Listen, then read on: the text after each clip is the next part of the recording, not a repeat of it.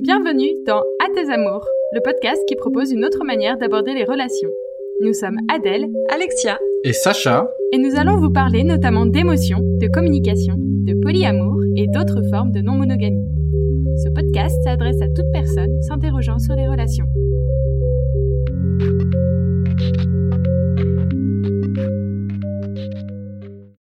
Voici notre deuxième épisode. Il s'inscrit dans une série de quelques épisodes qu'on appelle les notions.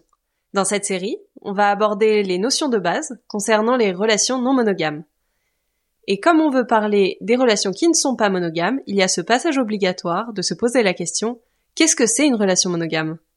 Alors comme on l'a mentionné dans l'épisode précédent, les gens se raccrochent très vite à la question de la sexualité, comme si un couple monogame se définissait par deux personnes qui partageaient de la sexualité.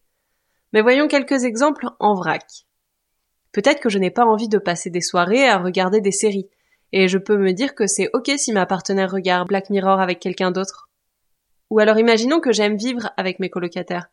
Pourquoi je devrais les quitter et emménager avec mon copain dans l'immeuble d'en face? Mes partenaires n'aiment pas danser. Pourquoi je ne pourrais pas prendre de cours de danse avec mon meilleur ami? Et si j'organise Noël chez moi avec ma famille, pourquoi je ne pourrais pas inviter mes deux amours? Peut-être que des situations semblables vous ont déjà posé problème. On vous propose de structurer un peu les choses en considérant quatre catégories. L'exclusivité sexuelle, l'exclusivité émotionnelle, l'exclusivité sociale et l'exclusivité structurelle. Et en fait, on peut considérer que ce qu'on appelle monogamie, c'est une sorte d'assemblage de ces exclusivités.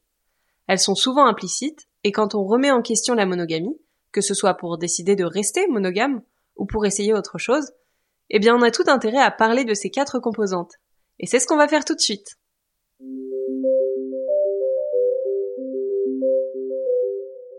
La composante sexuelle est simple et bien connue. En gros, en relation monogame, on a le droit de n'avoir de rapport sexuel qu'avec son unique partenaire. Et, toujours dans le cadre de la monogamie, quand on parle de tromperie, c'est qu'on n'a pas respecté cette règle et qu'on a fait du sexe avec quelqu'un d'autre. A priori, c'est clair pour tout le monde. Mais bon, ça paraît clair alors qu'en réalité, ça peut facilement devenir plus complexe que ça. Notamment parce que chacun et chacune a une vision différente de ce qui constitue de la sexualité. Où est-ce que ça commence? Un bisou sur la bouche d'une inconnue en soirée, c'est tromper Un bisou sur la joue d'un ex, c'est trop? Dormir avec sa meilleure amie dans un lit, même sans se toucher, est-ce que c'est acceptable? Comme les conceptions autour de tout ça varient d'une personne à l'autre, il est important, quel que soit le modèle relationnel, de garder une discussion ouverte et sans jugement à propos des situations qui sont acceptables et celles qui ne le sont pas. Ne pas en parler, c'est prendre le risque de s'aventurer sur des terrains qui peuvent rendre inconfortables ou blesser des personnes.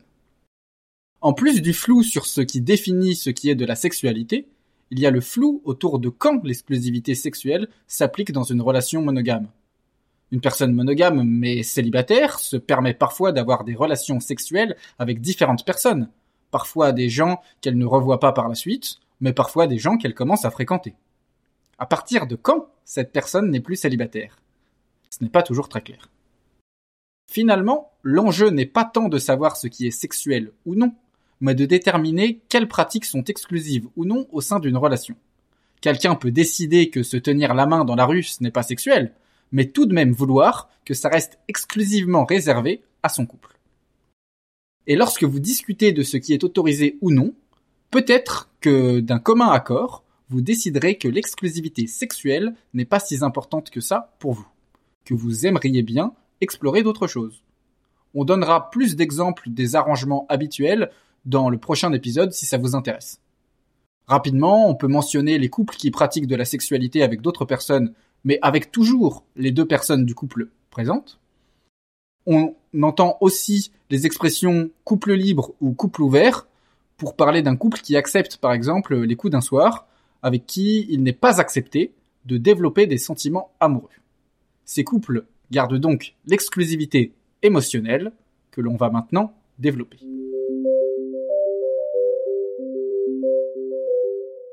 L'exclusivité émotionnelle paraît plutôt simple à appréhender. C'est la restriction du sentiment amoureux à sa ou son unique partenaire. En gros, on n'a pas le droit de développer une autre histoire d'amour ou d'avoir des sentiments pour une autre personne. Concrètement, l'exclusivité émotionnelle peut se manifester par des actions, comportements ou mots qu'on va réserver à son amoureux ou son amoureuse dans les relations monogames. Certaines personnes ont également des traits d'exclusivité émotionnelle envers leurs meilleurs amis. Une manifestation de l'exclusivité émotionnelle assez répandue est le surnom donné à sa moitié, comme mon cœur ou mon amour. D'une manière plus générale, le discours amoureux, comme les messages je t'aime ou les bouquets de roses rouges sont également des symboles de l'amour et de l'exclusivité émotionnelle. On ne les manifeste qu'à la personne avec qui on est en relation monogame.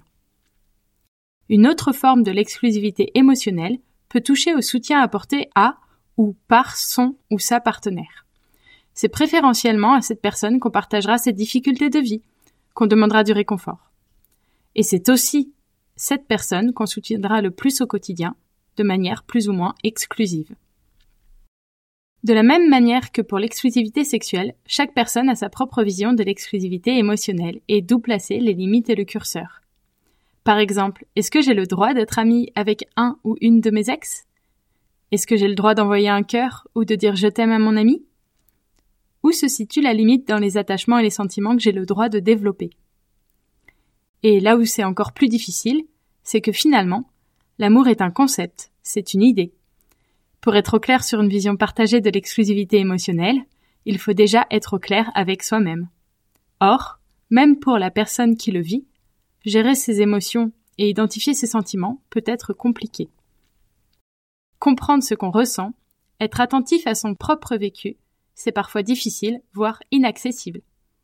Certaines personnes se définissent d'ailleurs aromantiques. Elles ne comprennent ou ne vivent pas le sentiment amoureux.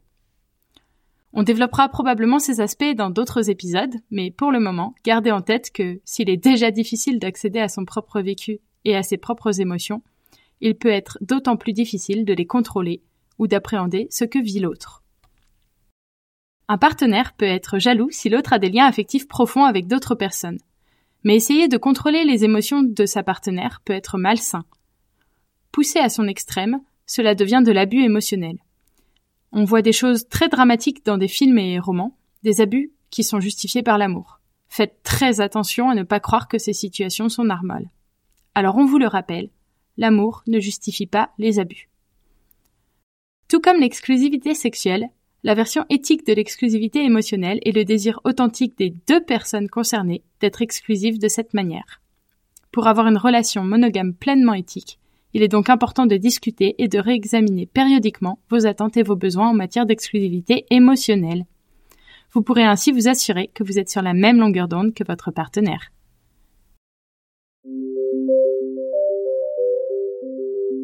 La catégorie d'exclusivité sociale concerne des aspects sociaux et culturels de la relation. C'est considérer qu'il y a certaines choses qu'on ne fait qu'avec certaines personnes. Par exemple, dans une relation monogame, ça peut sembler assez inhabituel d'aller à un repas de famille avec quelqu'un qui n'est pas sa partenaire. Ou bien, imaginons que vous ayez un restaurant auquel vous allez régulièrement avec votre meilleur ami. Vous pourriez vous sentir vexé qu'elle y aille avec quelqu'un d'autre.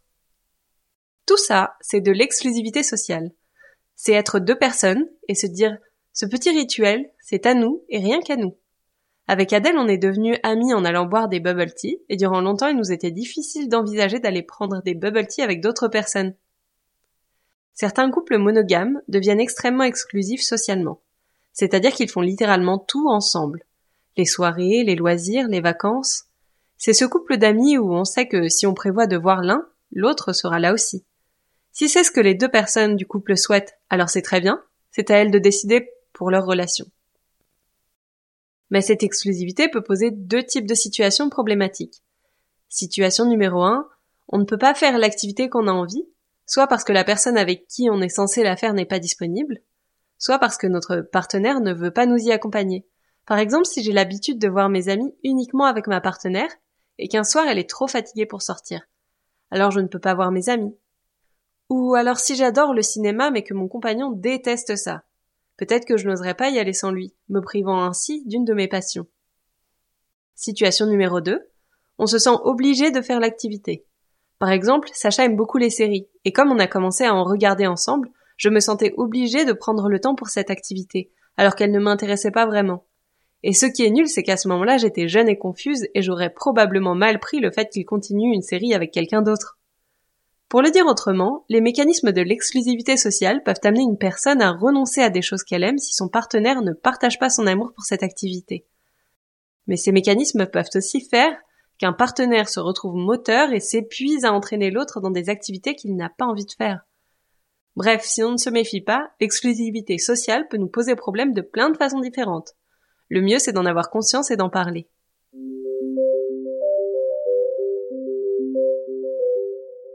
Enfin, dans la dernière catégorie, qu'on va appeler exclusivité structurelle, on va parler de tout ce qui concerne des arrangements pratiques et des ressources mises en commun au sein du couple. Premier point de taille est le fait de vivre ensemble.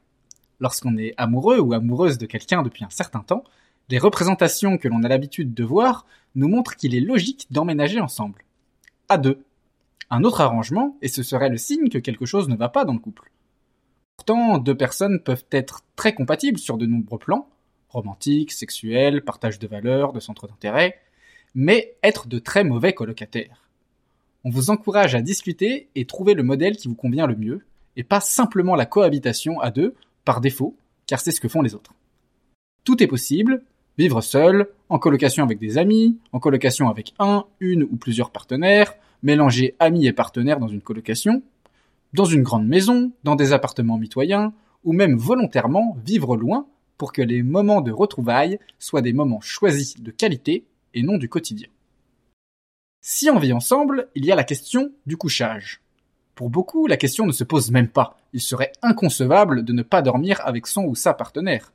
Un couple qui s'aime est obligé de dormir ensemble, non? Pourtant, certaines personnes dorment bien mieux quand elles dorment seules. On peut aussi apprécier de ne pas être réveillé par quelqu'un qui rejoindrait le lit plus tard que soi, ou qui se réveillerait plus tôt le matin. On peut vouloir ou avoir besoin d'un espace personnel dans un lieu de vie commun, et avoir une chambre à soi peut être un bon moyen d'avoir un espace où on est 100% chez soi. Bon, ça nécessite d'avoir une chambre à coucher de plus, et ça, tout le monde ne peut pas se le permettre, surtout en vivant dans une ville comme Paris par exemple. Mais au-delà de l'organisation quotidienne, il y a aussi le fait de ponctuellement dormir ailleurs. Si je suis en couple, est-ce que c'est bien vu si je dors chez un ami parce que j'ai la flemme de faire 10 minutes de marche pour rentrer me coucher dans le lit conjugal? Et est-ce que la réponse à cette question change si je dors dans le même lit que cet ami? Ou est-ce que elle change encore si c'est une amie? Vivre et dormir ensemble, c'est généralement la première des exclusivités structurelles qui se met en place lorsqu'un couple se forme. Mais il en vient d'autres, qui vont s'inviter sans que l'on ne l'ait nécessairement conscientisé. L'autrice Amy Garan a inventé la métaphore de l'escalator relationnel pour illustrer ce phénomène. L'idée, c'est qu'on démarre une relation romantique à deux en bas de l'escalator, et qu'au cours de la relation, on va franchir toutes les étapes sans trop y réfléchir, sans quoi cela signifierait l'échec de la relation. On commence une relation par une rencontre, un flirt. Après quelque temps, on met en place l'exclusivité sexuelle et émotionnelle, dont on a déjà parlé. Suite à quoi on est officiellement un couple et on doit commencer à s'engager de plus en plus structurellement. On commence par vivre ensemble donc, puis on commence à partager ses finances. Puisqu'on ne fait qu'un émotionnellement, c'est logique de ne faire qu'un matériellement, non? Remettre ça en question, ce serait un signe d'un manque d'engagement, et donc un échec de la relation. Puis on achète un logement, ensuite vient le mariage, car l'exclusivité doit également être reconnue par l'État. Puis on fait et on élève des enfants. Et on reste comme ça jusqu'à la mort. Le problème de l'escalator relationnel, ce n'est pas que ce script de vie est mauvais en soi. Il convient à plein de gens. Le problème, c'est d'une part que l'étape suivante est présentée comme logique et inéluctable. C'est-à-dire que je devrais avoir envie de faire un compte bancaire commun si je suis vraiment amoureux. Et d'autre part que l'escalator va dans une seule direction. Je ne peux pas décider de ne pas vivre avec une personne dont je suis amoureux sans que ce soit vu comme une preuve de la défaillance de la relation. Et je ne peux pas non plus faire marche arrière. Si on se rend compte que la cohabitation se passe mal, décider de vivre à nouveau séparément va être difficile à concevoir, alors que peut-être on s'aime toujours autant. L'escalator relationnel, si on en sort, ça signifie la fin de la relation.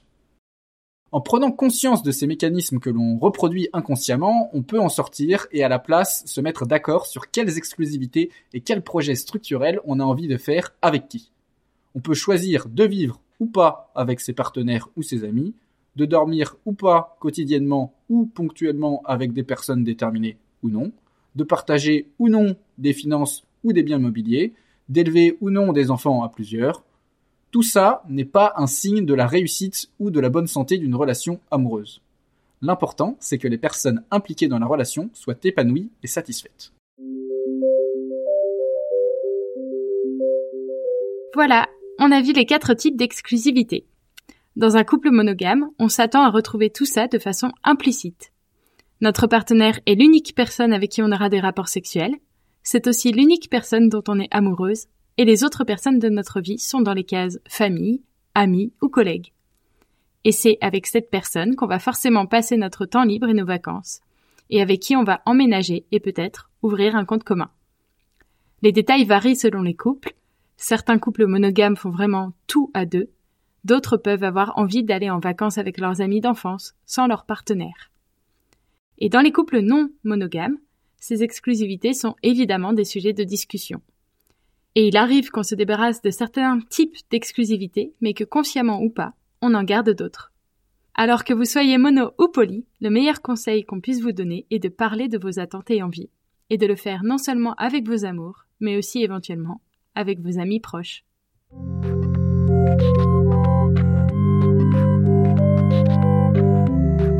Merci d'avoir écouté cet épisode jusqu'au bout. S'il vous a plu, n'hésitez pas à en parler autour de vous. Ce podcast en est à ses débuts et on est avide de vos retours. N'hésitez pas à nous envoyer un mail sur contact@atesamours.fr et on se fera un plaisir de vous répondre. Vous pouvez trouver le transcript et les sources de cet épisode sur notre site atesamours.fr. À bientôt pour le prochain épisode.